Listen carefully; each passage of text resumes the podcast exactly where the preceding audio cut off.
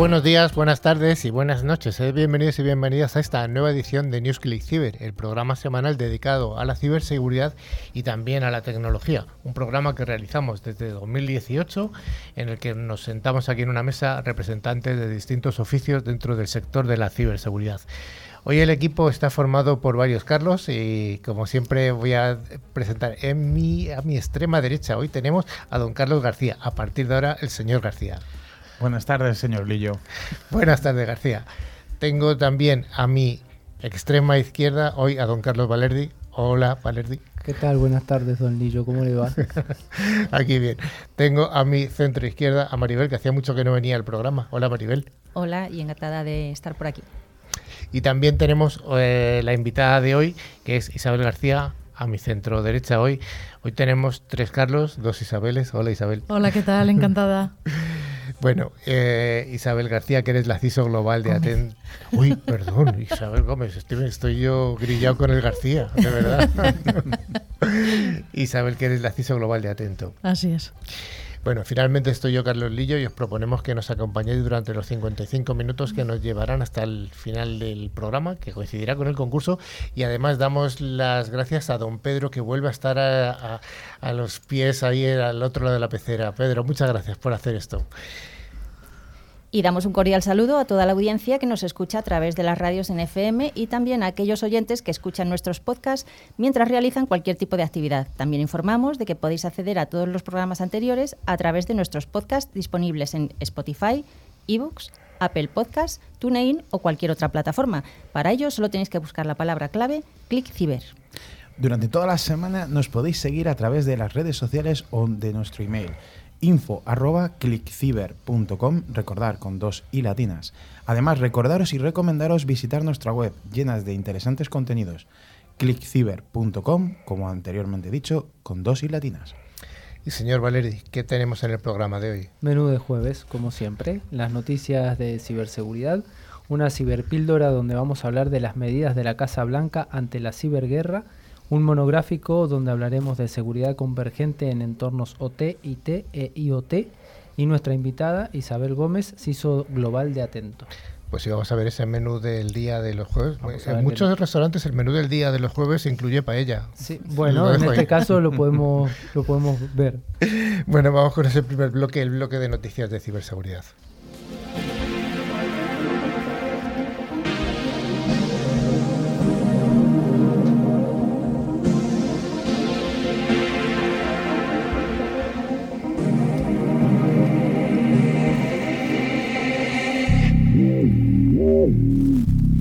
Las semanas damos gracias a Netscope, solución tecnológica que protege entornos cloud para traernos las noticias más interesantes. La primera día nos habla de Rusia, que ha creado un vídeo falso del presidente ucraniano Zelensky diciendo a sus ciudadanos que depongan las armas. ¿Qué nos cuentas, Maribel? Pues durante las últimas horas comenzó a circular un vídeo deepfake en el que el presidente de Ucrania, Volodymyr Zelensky, supuestamente pide a sus ciudadanos de poner las armas, como parte de la campaña de desinformación desplegada por diversos grupos de actores de amenazas vinculados al gobierno ruso. Entonces puede escucharse en este vídeo. Pues resulta que no es tan fácil ser presidente. Mi consejo para ustedes es que depongan las armas y regresen con sus familias. No vale la pena morir en esta guerra. La baja calidad del vídeo y los notables errores de proporción en el cuerpo del supuesto presidente ucraniano dejan ver claramente que se trata de un intento de desinformación. Diversos medios y especialistas notaron otras cosas, como errores de pixelación en el rostro del, del falso Zelensky o variaciones entre la voz real y la voz del impostor. Zelensky, quien publica mensajes de texto o vídeo a través de sus redes sociales siempre que puede, ya se ha pronunciado al respecto, indicando a través de Twitter. En cuanto a la última provocación infantil con el consejo de deponer las armas, solo aconsejo que las tropas de la Federación Rusa depongan las armas y regresen a casa.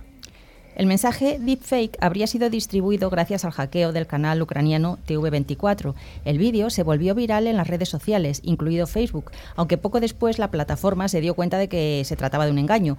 Y según el jefe de políticas de seguridad de Meta, Identificamos y eliminamos un video en el que se mostraba al presidente ucraniano Volodymyr Zelensky compartiendo un mensaje que nunca dijo en la realidad.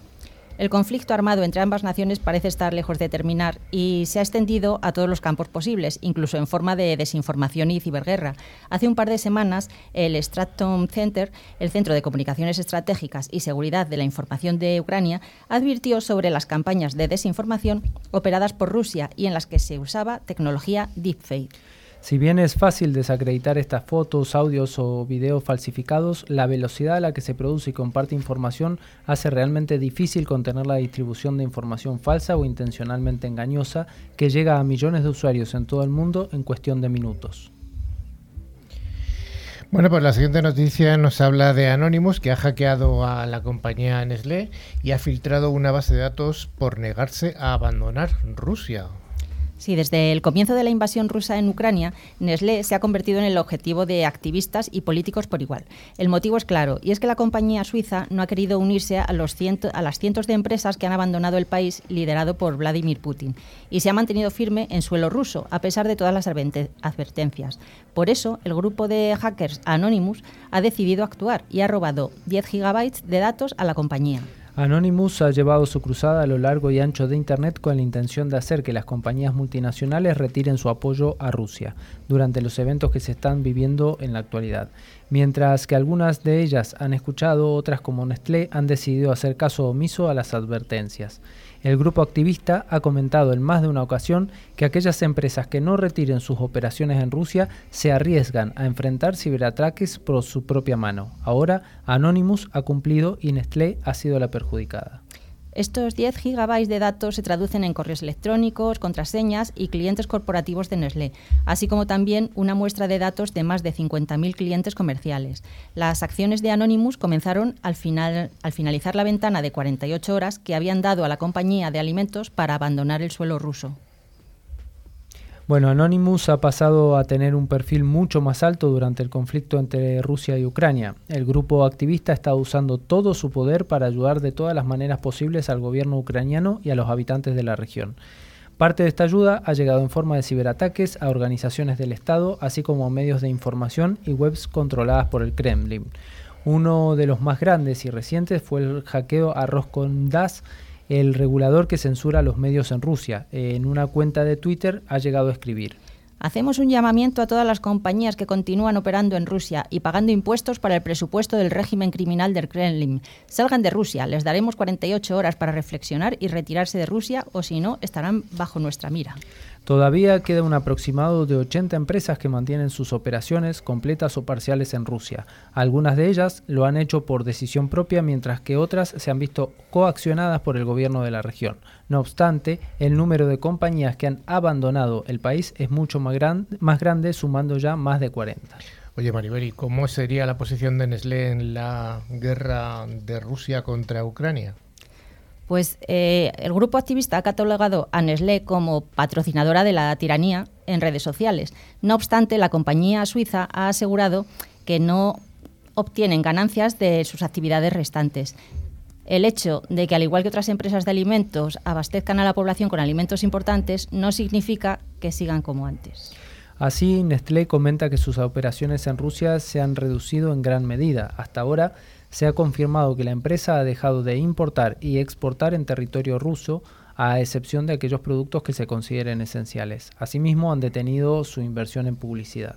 Sin embargo, Nestlé mantuvo la misma postura que los otros fabricantes de bienes de consumo que todavía siguen en Rusia, como PepsiCo, Danone, L'Oreal, Carver, que argumentan que venden productos esenciales como alimentos, bebidas, champú, fórmula para bebés, Nestlé cuenta actualmente con 7.000 empleados en Rusia, por esto la compañía cree que tiene una responsabilidad con el personal de esta región.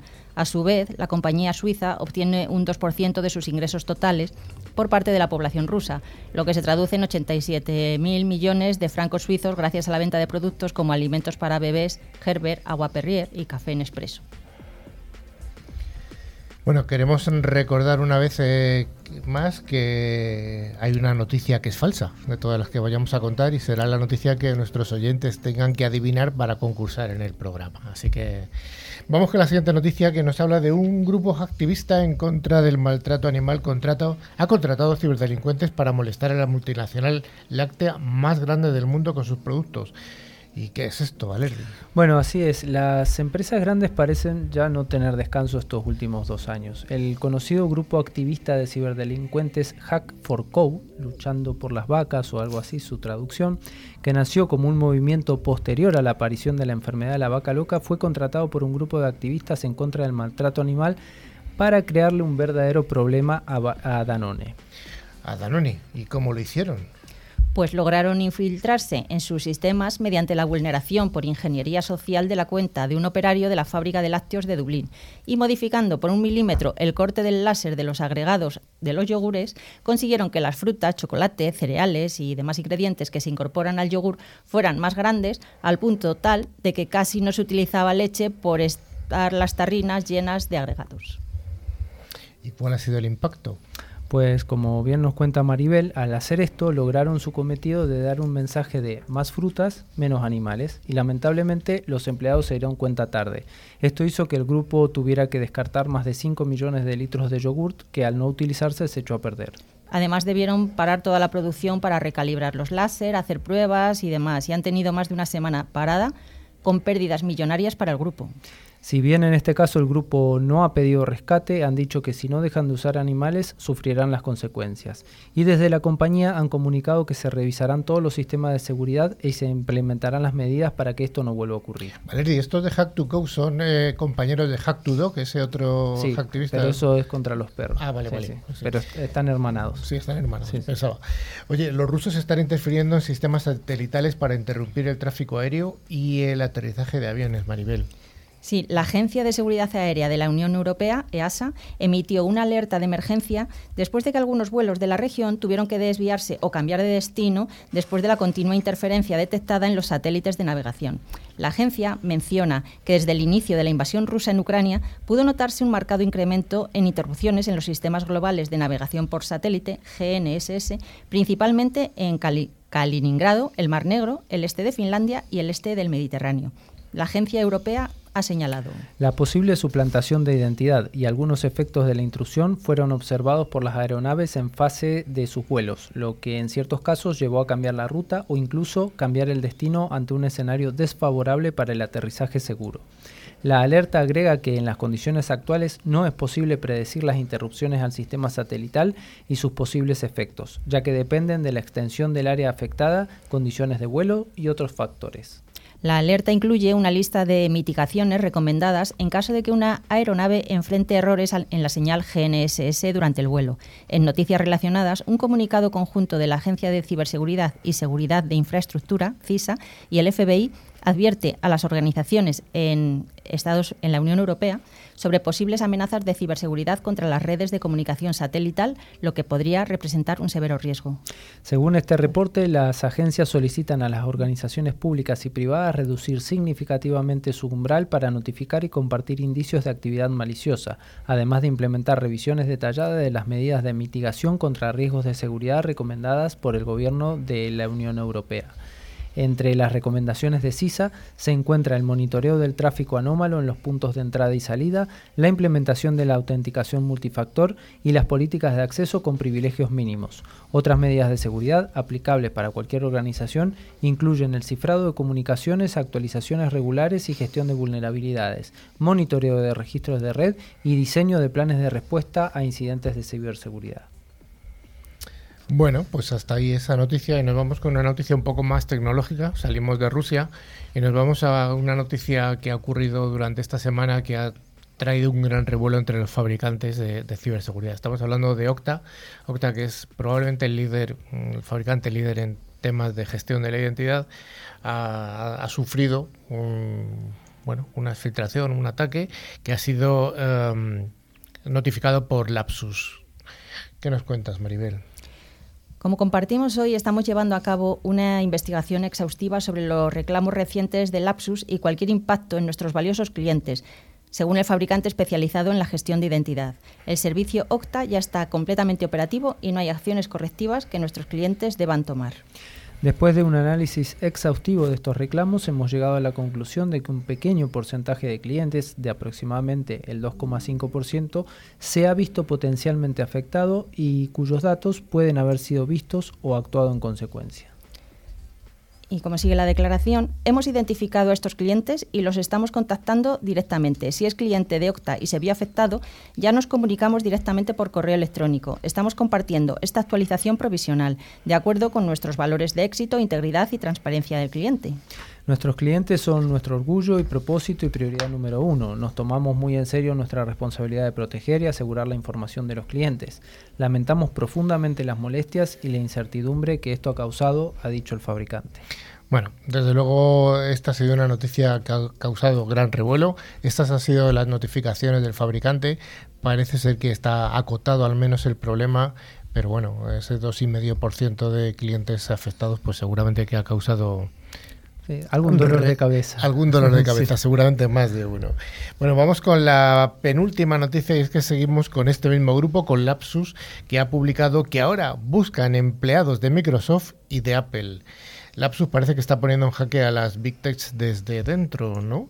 ¿De qué se trata esto otra vez, Valerdi? Bueno, volvemos un poco a, lo que estábamos viendo recién. En las últimas semanas se está hablando mucho de este grupo Lapsus, un grupo de hackers o ciberdelincuentes, vamos a decirlo correctamente, que ha logrado infiltrarse en algunas grandes empresas tecnológicas, como veíamos previamente con Octa.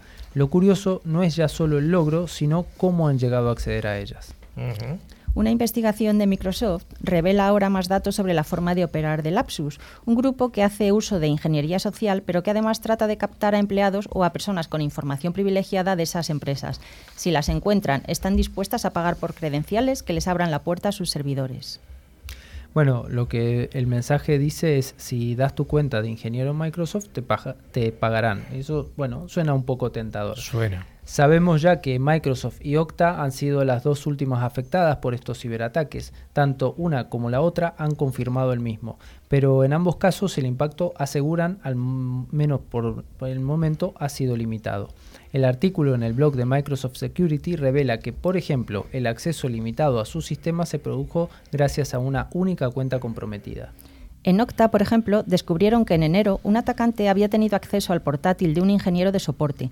Esos portátiles tienen acceso limitado, afirmaban los responsables de la empresa, aunque Lapsus contestó afirmando que tenían acceso a un portal de superusuario con la capacidad de resetear la contraseña y la autenticación multifactor MFA de cerca del 95% de los clientes de la compañía. En ambos casos el modus operandi parecía similar. Los hackers de Lapsus no habían hackeado nada como tal, al menos no de inicio. Simplemente habían conseguido acceso a equipos o cuentas de esas empresas.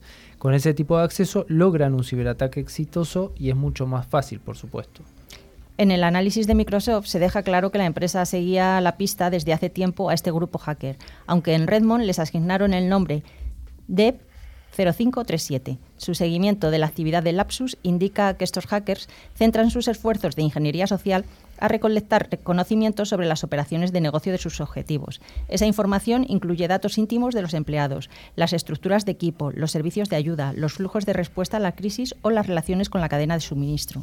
Este tipo de técnicas son usadas en un modelo puro de extorsión y destrucción sin que se instale ransomware, explican en Microsoft. El grupo hacker comenzó a tener como objetivos las empresas de Reino Unido y Sudamérica. No solo eso, Dev 0537 también es conocida por lograr acceso a cuentas personales de exchange de criptomonedas para agotar sus recursos en criptomonedas. Hay también peculiaridades en la forma en la que actúa este grupo de hackers, que desde luego usa técnicas tradicionales de ingeniería social, tratando de engañar a empleados de empresas con llamadas telefónicas, pero también con métodos mucho más llamativos. Llegan incluso a anunciar sus ataques en redes sociales o a publicitar su intención de comprar credenciales de empleados de las empresas objetivo. Así es lo que el Lapsus está dejando mucha tela para cortar y tendremos que ver qué ocurre y si las empresas pueden evitar verse comprometidas de forma crítica. Pues sí, y estos avisos de que si eres eh, ingeniero de Microsoft o de Octa o de la empresa que sea, queda exactamente igual. Es al final eh, una extorsión, una extorsión o un intento de extorsión, ¿no? Y ya sí acabamos con la última noticia y es eh, bueno una noticia de España, ya que la Audiencia Nacional ha dado la razón a Ilunion, a una empresa Em, que depende de, la ONCE, de la Organización Nacional de Ciegos, y ha aceptado el primer ERTE, el expediente de regulación temporal de empleo, por fuerza mayor, y aquí viene la, la gravedad del asunto, derivado de un ciberataque.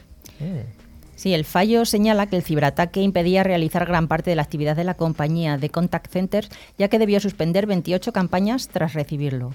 La Audiencia Nacional ha estimado de forma pionera un recurso de Ilunion contra una resolución de la Dirección General de Trabajo que rechazaba la capacidad de la empresa de declarar un ERTE de fuerza mayor tras ser víctima de un ciberataque.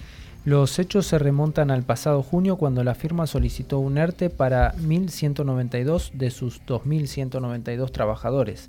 Este fue denegado a mediados del mes siguiente por el Ministerio de Trabajo y Economía Social.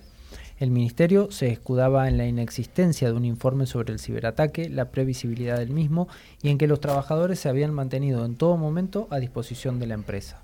Ante esos argumentos, la Sala de lo Social estima las explicaciones de Ilunion sobre el ataque con ransomware, que le obligó a apagar su centro de datos para evitar su propagación y señala que la empresa tomó las medidas necesarias para prevenir un ciberataque. Asimismo, la magistrada Marta Jauregui-Guizar subraya que a pesar de que los empleados estaban disponibles para la empresa, no podían realizar trabajo efectivo, por lo que se cumplían las condiciones necesarias para el ERTE de fuerza mayor. Pues hasta aquí las noticias semanales que ha habido mucho de Rusia y un poquito de tecnología y hasta alguna con temas legales. NewsClick Cyber es el programa semanal líder en la radiodifusión en español.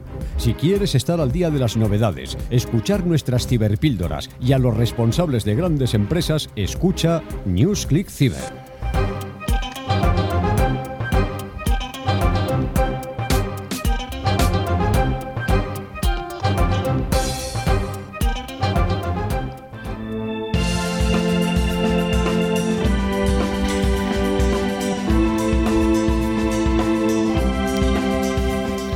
Ya sabéis que NewsClick Cyber eh, se carga de difundir distintos conceptos tecnológicos y gracias a LOT, solución tecnológica que asegura el rendimiento de las aplicaciones más importantes, hoy vamos a hablar ni más ni menos que el impacto de la ciberguerra según el gobierno norteamericano.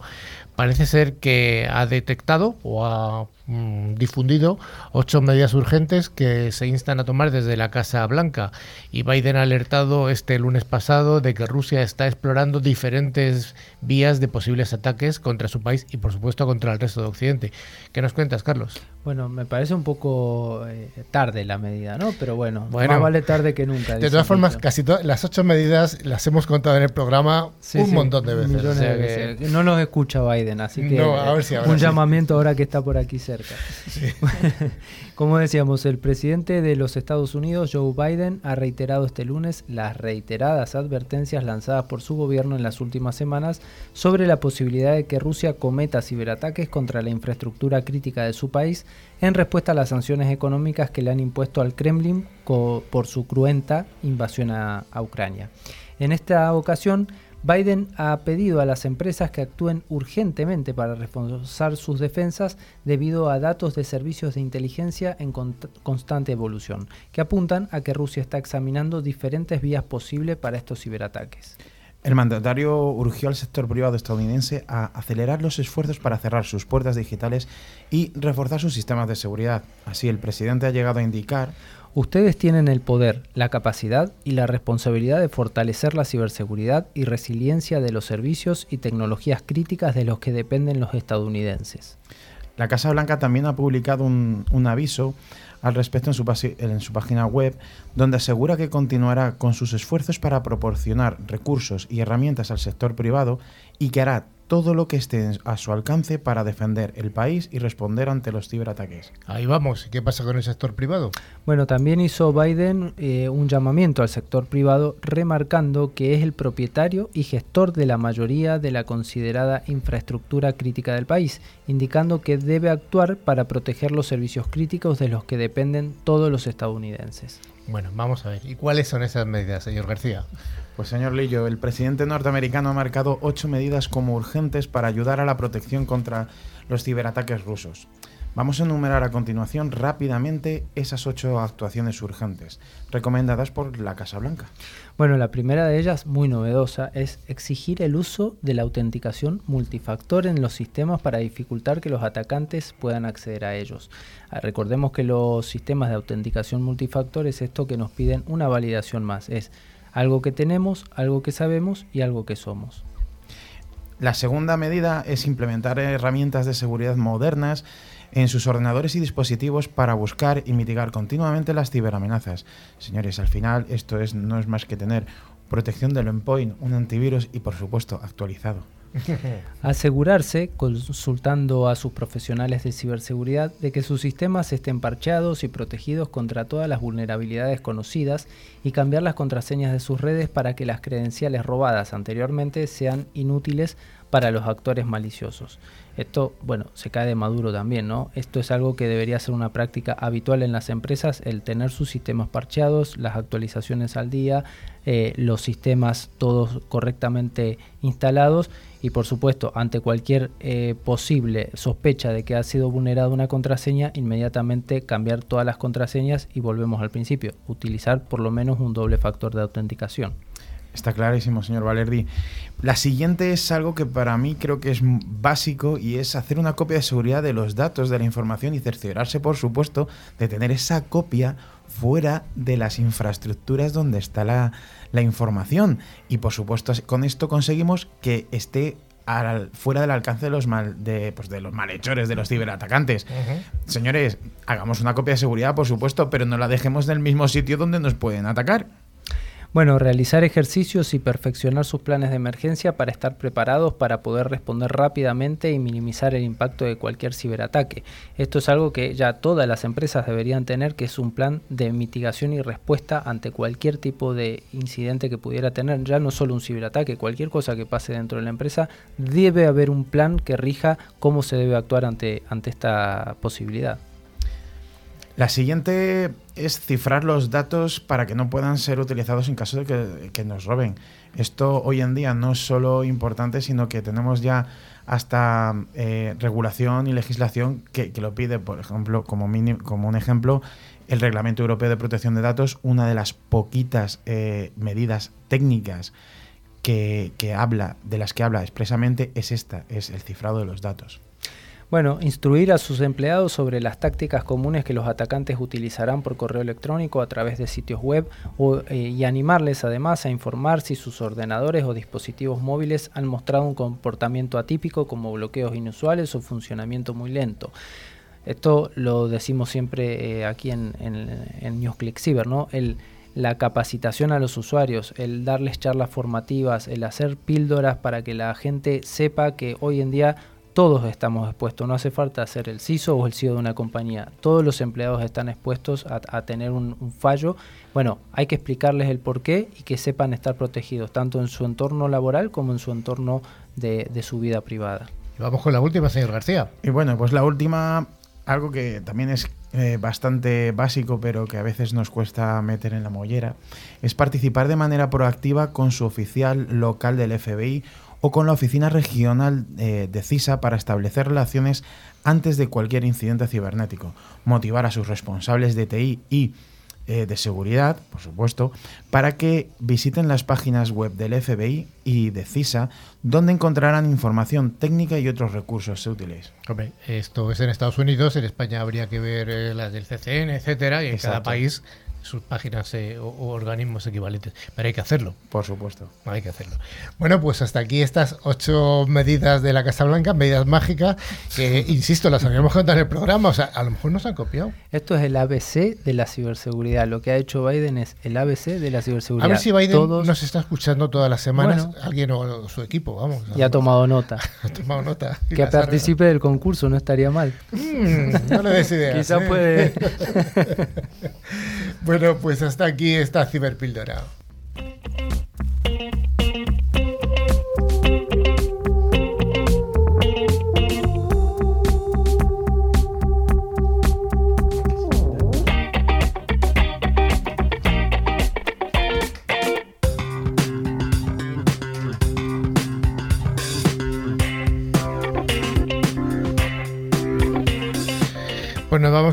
Monográfico que como todas las semanas es ofrecido por Forcepoint, solución líder en seguridad convergente con un amplio catálogo de soluciones de ciberseguridad.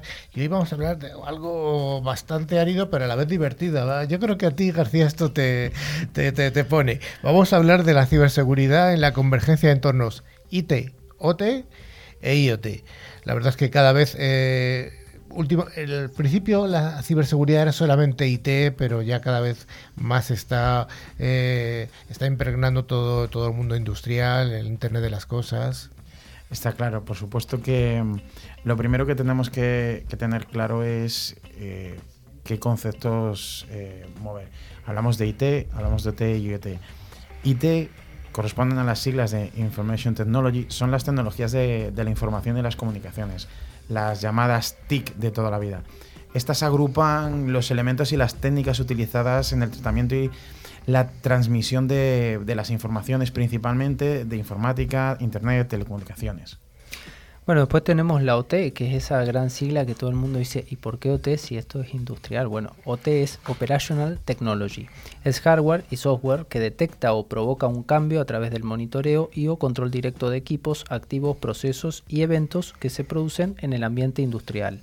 El término se ha establecido para demostrar las diferencias tecnológicas y funcionales entre los sistemas tradicionales de IT, como decía Carlos Lillo, y el entorno de los sistemas de control industrial, los llamados TI en las áreas sin moqueta. Y ya por último, el último concepto, el llamado IoT, Internet of Things, es un concepto que se refiere a una interconexión digital de objetos cotidianos con Internet. Es en definitiva la conexión de Internet más con objetos que con personas. También se suele conocer como el Internet de todas las cosas o Internet de en las cosas. Em, si los objetos de la vida cotidiana tuvieran incorporadas etiquetas de radio, podrían ser identificados y gestionados por otros equipos de la misma manera que si fuesen eh, por seres humanos. Bueno, analizando la tecnología que podemos encontrar en una empresa del sector industrial, es fácil identificar activos de los tres entornos tecnológicos definidos anteriormente. Como ejemplo, podemos encontrar los equipos de trabajo del personal de IT, un PLC, que es la parte de OT, o un sensor que puede ser IoT. La siguiente cuestión que debemos afrontar y que Carlos García nos va a dar luz sobre la misma es, ¿son entornos separados o convergen? Pues, eh, Valerdi, em, tradicional, tradicional y erróneamente, siempre se ha pensado que la red OT de una empresa no necesita ser protegida, ya que son redes que están aisladas y que no conectan con el exterior o que no tienen peligro de intrusión. Pero debemos tener en cuenta que la tecnología, tanto la IT, la OT como la IoT, avanza a pasos agigantados al igual que las técnicas de intrusión. Si planteamos el caso en el que un operario utiliza su equipo de trabajo IT para acceder a un PLC OT que controla un sistema de sensores IoT, tenemos un ejemplo perfecto para determinar que los tres entornos pueden converger muy fácilmente.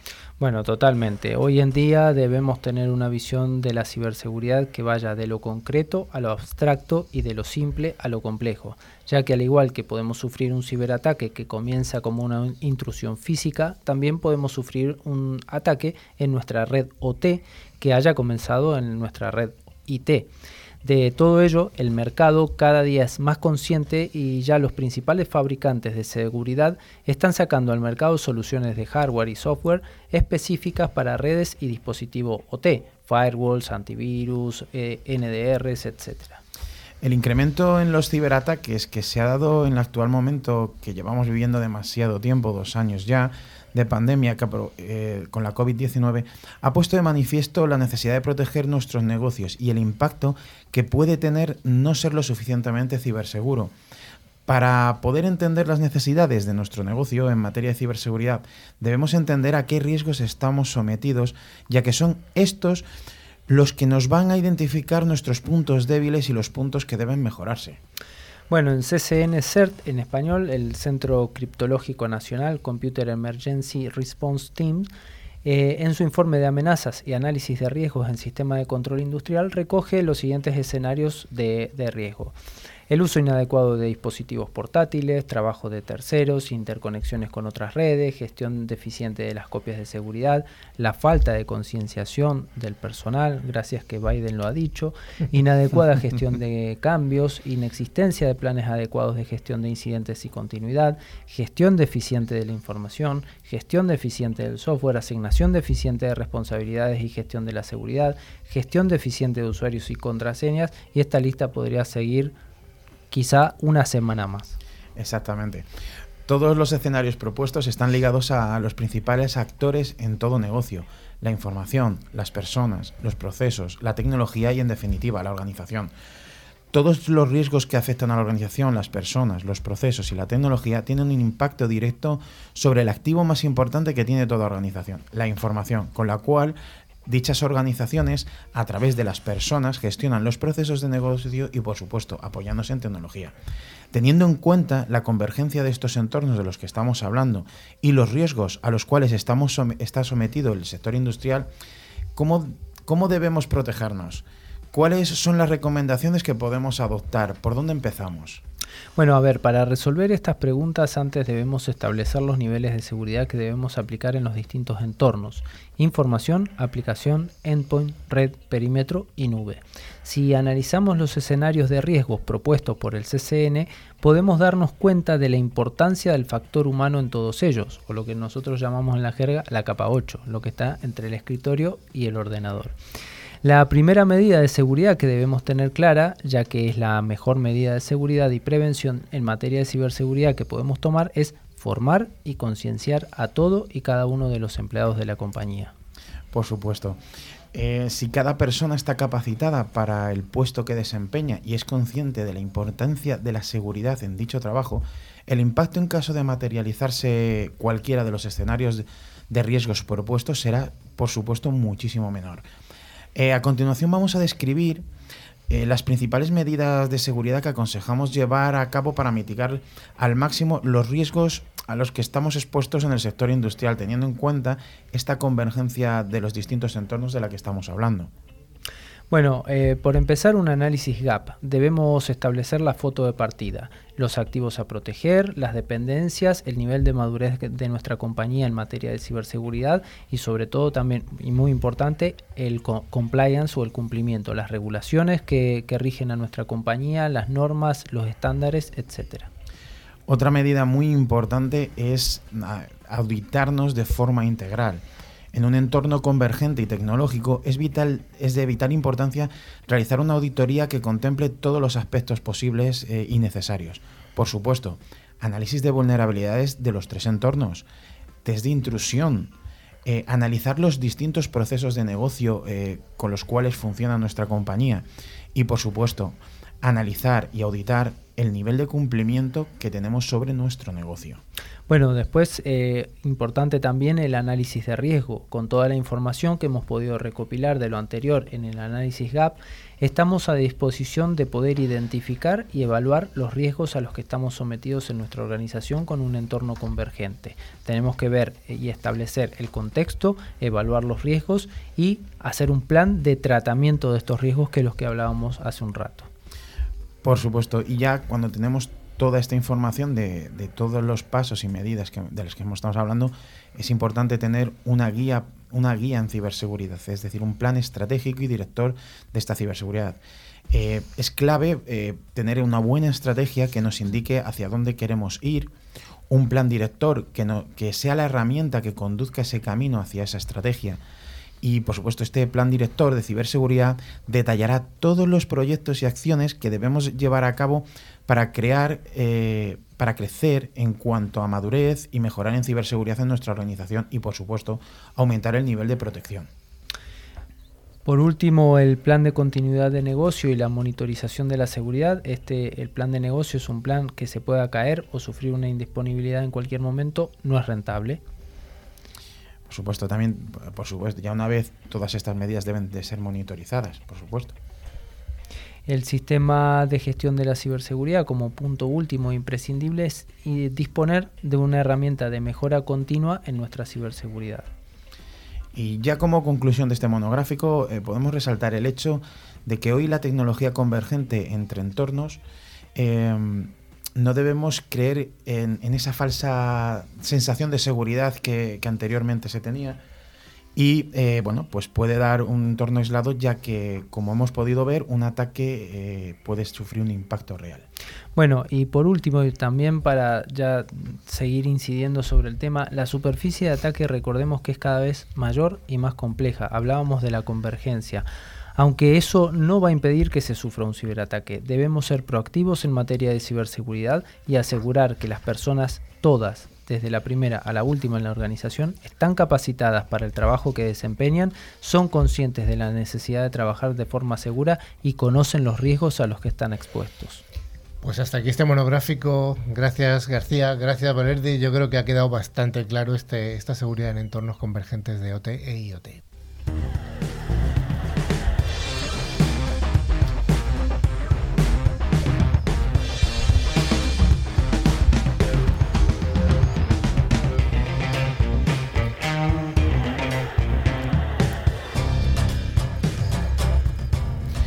Como comentábamos al principio, está con nosotros Isabel Gómez, que es la CISO Global de Atento. Hola, ¿qué tal? Encantada de estar aquí. Pues oye, danos algunas palabras sobre ti, cuéntanos tu libro. Cuéntanos mi libro. Bueno, eh, pues nada, yo llevo 22 años ya largos dentro del mundo de la seguridad Empecé eh, con lo que es seguridad tecnológica, montando tres proyectos muy importantes aquí en España, dotando de seguridad al aeropuerto de Madrid, de Barcelona y de Palma de Mallorca. Y de ahí, pues digamos que he estado, he desarrollado mi carrera la mitad en Big Four, servicios de consultoría, la otra mitad en, en cliente final, sobre todo en entidad financiera, en tratamiento y empresas de, del sector sanitario y, ahora en Atento. O sea, que conoces el mundo de los dos lados, ¿no? El lado, los dos lados de la mesa. Sí, lo, bueno y lo malo de ambos. lo bueno y lo malo. bueno, ya me contarás cuál es lo bueno. De Muchas cosas. Bueno, bueno. Oye, mm, estás, eres ahora mismo la CISO global de Atento. ¿Qué es Atento? ¿Cómo describirías Atento? Pues mira, Atento eh, es una multinacional eh, que cotiza en la Bolsa de Nueva York. Está dentro del top número 5 de servicios de BPO a nivel mundial. Somos una empresa que proporciona servicios, pero sobre todo experiencias a nuestros clientes. Son tecnologías con un toque humano. De hecho, eh, una de las cosas que más nos identifica son los Next Generation Services, que son servicios basados sobre todo en la innovación. Tanto es así que somos una de las pocas empresas que tiene la ISO 56002, que es la de innovación poca gente la conoce. Así que yo sí digo 27.001 es como todo el mundo. Pero esta no. Entonces nos tomamos muy, muy en serio el facilitar esa experiencia a nuestros clientes y, tratarlos de la forma que merecen. Oye, un poco bajando a, un nivel más, eh, más coloquial, ¿qué es un BPO? Bueno, pues un BPO es un servicio eh, que presta atención a nuestros clientes de diversas eh, maneras. Lo más conocido y, coloquial son agentes, supervisores y, proporcionamos pues ese soporte a esos servicios que se externalizan por parte de, nuestros clientes, pero sobre todo lo que les damos es una experiencia en esos servicios con un toque humano que, que es muy importante, ¿no? Estamos hablando del clásico ya de hace, muchos años, el call center, que ha evolucionado un montón a, a Ha evolucionado mucho, muchísimo. Ya no solamente era el AC de aquel que había, la centralita. Bueno, oye, mmm, tipos de clientes que manejáis? ¿De todos los espectros, todas las verticales? De todos los aspectos y de todos los sectores. Es decir, tenemos desde sector financiero, grandes compañías de distribución, eh, servicios eh, médicos o relacionados con el healthcare, es decir, de, en todos los aspectos. En ese aspecto, distribución. Eh, hay un montón de ellos. O sea, sois una gran empresa de outsourcing, por lo que estoy entendiendo, ¿no? Es una gran empresa que presta esos servicios a otras grandes empresas y, que trabaja con ellos pues para que vayamos juntos, ¿no? Ese partnership que nos lleva lejos. Dices que sois, estáis en el top 5 mundial. ¿Dónde estáis presentes? ¿En qué regiones? Pues eh, ahora mismo estamos presentes en 14 países y, bueno, internamente lo tenemos dividido, lo llamamos eh, en tres regiones. Una región norte, donde estaríamos hablando pues de Estados Unidos, México, Guatemala, El Salvador, etcétera. Eh, luego tenemos una región sur, donde ya hablaríamos pues de Colombia, Perú, Chile, etcétera. Luego tenemos una gran región en EMEA, como no, España, Marruecos, que también colabora con parte de, Colombia. Y, bueno, la verdad es que cada, cada trocito en, en sus sectores y en su región, pues, pues son líderes. Eh, eres la CISO global. Esto de aquí se deduce que habrá otros CISOs que no son globales, que son locales. Sí, tengo varios CISOs, de hecho cinco, camino de ser seis, y, y, sí, trabajan con ello. Es una forma global y estandarizada de proporcionar seguridad, pero respetando y aprovechando la localidad de cada una de las regiones y de los países. Sí, porque entiendo que las legislaciones, aunque ah, serán, habrá bastantes similitudes, pero cada vez tendrá, cada, una tendrá su, su, particularidad, ¿no? Sí, por supuesto. De hecho, pues mismamente yo creo que el señor García lo comentaba, ¿no? Todo el tema de tratamiento de datos personales varía muchísimo, pero ya no solo eso. Es decir, eh, eh, pues las normas que acaba de comentar eh, Valerdi con todo el tema de la Casa Blanca, nosotros las seguimos, las apoyamos, como no, y, siendo una empresa cotizada en, la Bolsa de Nueva York, que menos, ¿no? De que estar todo listo para todos. implica ciertas obligaciones. ciertas obligaciones y ciertos deberes también. Bueno, oye, em, ¿cuáles son los retos desde el punto de vista de la ciberseguridad para un CISO global de una empresa multinacional? Pues eh, estando en un momento de transformación digital fuerte, que yo creo que estamos siguiendo todos los, los sectores, eh, el puesto del CISO, eh, digamos que se complica un poco más a la hora de transformar, globalizar, estandarizar y a la vez aprovechar esas características locales ¿no? que tienen cada una de, las regiones. Entonces, sí que es verdad que, que, el mundo digital ahora mismo, el poder tener ese, ese trato, aunque sea a través de, de lo digital, ayude y facilita, pero tiene sus retos, es decir, hay que viajar, tienes que conocer a la gente, estar cerca de tu equipo, etcétera. Oye, has hablado de varios retos, uno de transformación digital. Sí. ¿A qué te refieres con esto en concreto? Bueno, pues eh, los que me conocen y para los que no, eh, a mí me gustan mucho todos los temas de inteligencia artificial, todo lo que tiene que ver con, con ese toque humano de la tecnología, ¿no? Entonces, estamos en un momento especialmente bueno para utilizar la innovación en todos nuestros servicios y, proporcionar experiencias cada vez más útiles, mejores, más rápidas y sobre todo más cercanas, ¿no? a, todos nuestros clientes. Oye, mm, ¿tenéis alguna relación con la ciberseguridad en modo proveedor o, es algo que no habéis explorado todavía? Estamos en ello. A ver, yo me, he incorporado hace relativamente poco, eh, pues prácticamente nueve meses, un embarazo, justo. a la, justo, justo, a, la compañía, pero sí que es verdad que desde mi llegada estoy fomentando mucho la prestación de estos servicios que creo que son importantes y necesarios para nuestros clientes y que van desde eh, antifraude, todo lo que tiene que ver con su protección eh, contra el fraude, la gestión del riesgo y, como no, una colaboración absoluta a nivel de ciberseguridad de alguna manera entonces tendréis que tener perfiles cada vez más, más, más especializados en todos estos temas dentro de vuestra plantilla. Eh, los tenemos. De hecho, em, yo suelo comentar siempre lo mismo. Es decir, eh, uno de nuestros agentes, tú le dejas una hora trabajando con la aplicación y sabe por dónde saltársela tal que así. entonces, todo el mundo listo.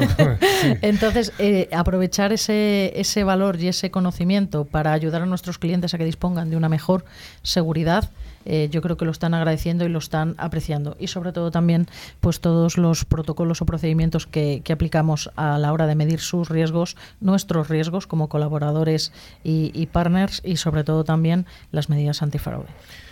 14 países, entiendo que aquí habrá el concepto de globalización te será bastante habitual, ¿no? Utilizarlo. Sí, sí, todo el tema de follow the sun, de hecho, yo creo que es una de las principales características de, la ciberseguridad en Atento, ¿no? Que tenemos esa ventaja de que cuando unos duermen, los otros están despiertos, lo que nos permite un 24 por 7 eh, relativamente cómodo, porque ya sabes que cuando hay una incidencia no hay comodidad para nadie, y, pero sí, sí, me gusta, me gusta hacia dónde estamos yendo. Globalización. Oye, y ligado a lo anterior, yo creo que, aunque ya se ha esbozado de alguna manera, tiene que haber globalización, pero alguna estandarización, porque para eso eres un aciso global, ¿no? sí, bueno, yo creo que la estandarización es, un reto enorme para todas las empresas, pero sí que es verdad que, dentro de esta globalización la estandarización ayuda a que todos sepan cuáles son las reglas que hay que seguir. Evidentemente con las particularidades eh, que tiene cada cultura, cada país, eh, y respetando todo eso se crea eh, un caldo de cultivo y, una forma de trabajar que además de bonita enriquece porque aprendes y, eres capaz de dotar de, una mejor ciberseguridad y a las personas con las que trabajas y, por supuesto nuestros clientes internos, como no, y a los externos. Oye, ¿vuestros clientes eh, son eh, del mundo de habla hispana o, os habéis abierto a otro tipo de clientes? Em, bueno, en realidad, eh, como que el que dice, hay que hablar tres idiomas, en este caso portugués por la parte brasileña, español y, por supuesto inglés, pero es una multinacional, estamos abiertos a clientes de todo el mundo. Entonces te diré en petit comité que eh, alemán y japonés también hablo poquito, me puedo defender. ¿Ah, sí? Sí. Luego te hacemos el examen. Luego hacéis el test, ¿sabes? Pero, pero sí. Bueno, oye, em, ya a mí me gustaría hablar también de un poco de todo, toda la parte de, control, ¿no? Porque aquí hay una parte, esto es algo importante en un BPO, cómo se controla, cómo se aseguran las, eh, de alguna manera estáis, estáis muy ligados al negocio de vuestros propios clientes. ¿Cómo se gestiona esto? Sí, yo creo que, que una de las eh, funciones más importantes que tenemos ahora mismo es la de assurance, es decir, el verificar que cuando alguien te dice que se ha montado, se ha instalado algo o algo está funcionando, verdaderamente está funcionando como te dicen. Eh, eh, y si no es como te dicen, para conocer qué es, cómo tiene que funcionar, ¿no? Entonces, en ese sentido, la función de, de assurance en ese aspecto pues está dando grandes alegrías y grandes garantías de, que por lo menos vamos en la línea adecuada. Como mm. toda compañía, eh, tiene un nivel de, madurez estupendo e irá creciendo a lo largo del tiempo. Oye, ya para acabar, me, gustaría preguntarte algo acerca de las comunicaciones entre, entre países de datos, porque también lo ha comentado el señor García, ¿no? Los datos, los datos aquí, cómo se gestiona ese traslado, ese trasvase de datos si es que lo hay, si es que no lo hay, ¿cómo se hace eso? Bueno, yo, yo creo que esto está basado en grandes infraestructuras ¿no? que, que trabajan entre ellas de forma colaborativa. Todos conocemos activo-activo, activo-pasivo, eh, comunicaciones e Internet. Es decir, no, no hay nada que, que no se conozca eh, en estos momentos de forma colaborativa, con un buena, una muy buena resiliencia entre los países y sobre todo un buen modelo de protección, de detección y reacción que, que te permite eh, contener en menos de 29 minutos. En menos de 29 minutos. Eso son muchos, muy poquitos minutos, ¿eh? Oye, ya. De momento. La última. Bueno, de momento, que luego bajará seguro, ¿no? Hombre, yo eso espero. Oye, ya para acabar, eh, la última. Eh, ¿Qué pides tú para el resto de año en cuanto a recursos a tu organización? Si es que lo puedes decir ahora. Eh, a ver. Pedir es gratis, ¿eh? Lo sé, lo sé, pero es que mi organización la verdad es que me tiene muy consentida y, estoy muy agradecida de todo lo que tengo. Yo creo que, que de pedir eh, pido eh, quedarme con la gente que tengo. Necesito algún perfil más, así que aprovechando lanzo el mensajito desde aquí, pero sí que pido quedarme con la confianza que tengo en estos momentos para poder desarrollar el plan director de, de ciberseguridad. La gestión de los riesgos, el fraude y, dar la mejor ciberseguridad no solo a mi cliente interno, sino también a todos los, los clientes que trabajan con nosotros. Pues muchas gracias Isabel Ciso Global de Atento, una entrevista muy interesante. ¿eh? Gracias a vosotros, un auténtico placer.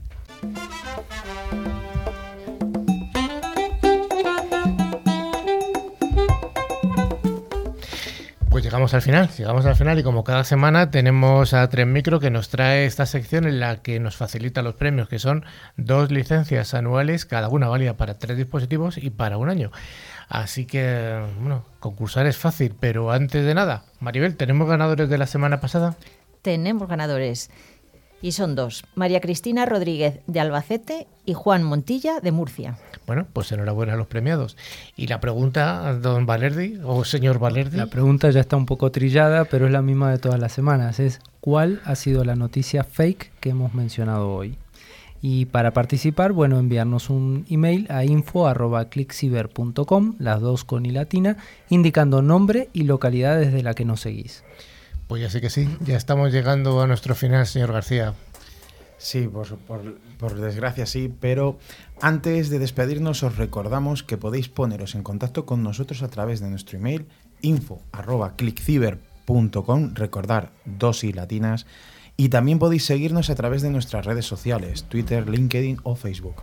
Y a través de nuestra web clickciber.com se puede acceder a nuestra revista digital, ver las fotos y otros contenidos de interés Finalmente, os recordamos que a través de todas las plataformas de podcast podéis escuchar los programas anteriores que están disponibles en iVoox, Spotify, TuneIn, buscando la palabra clave ClickCiber.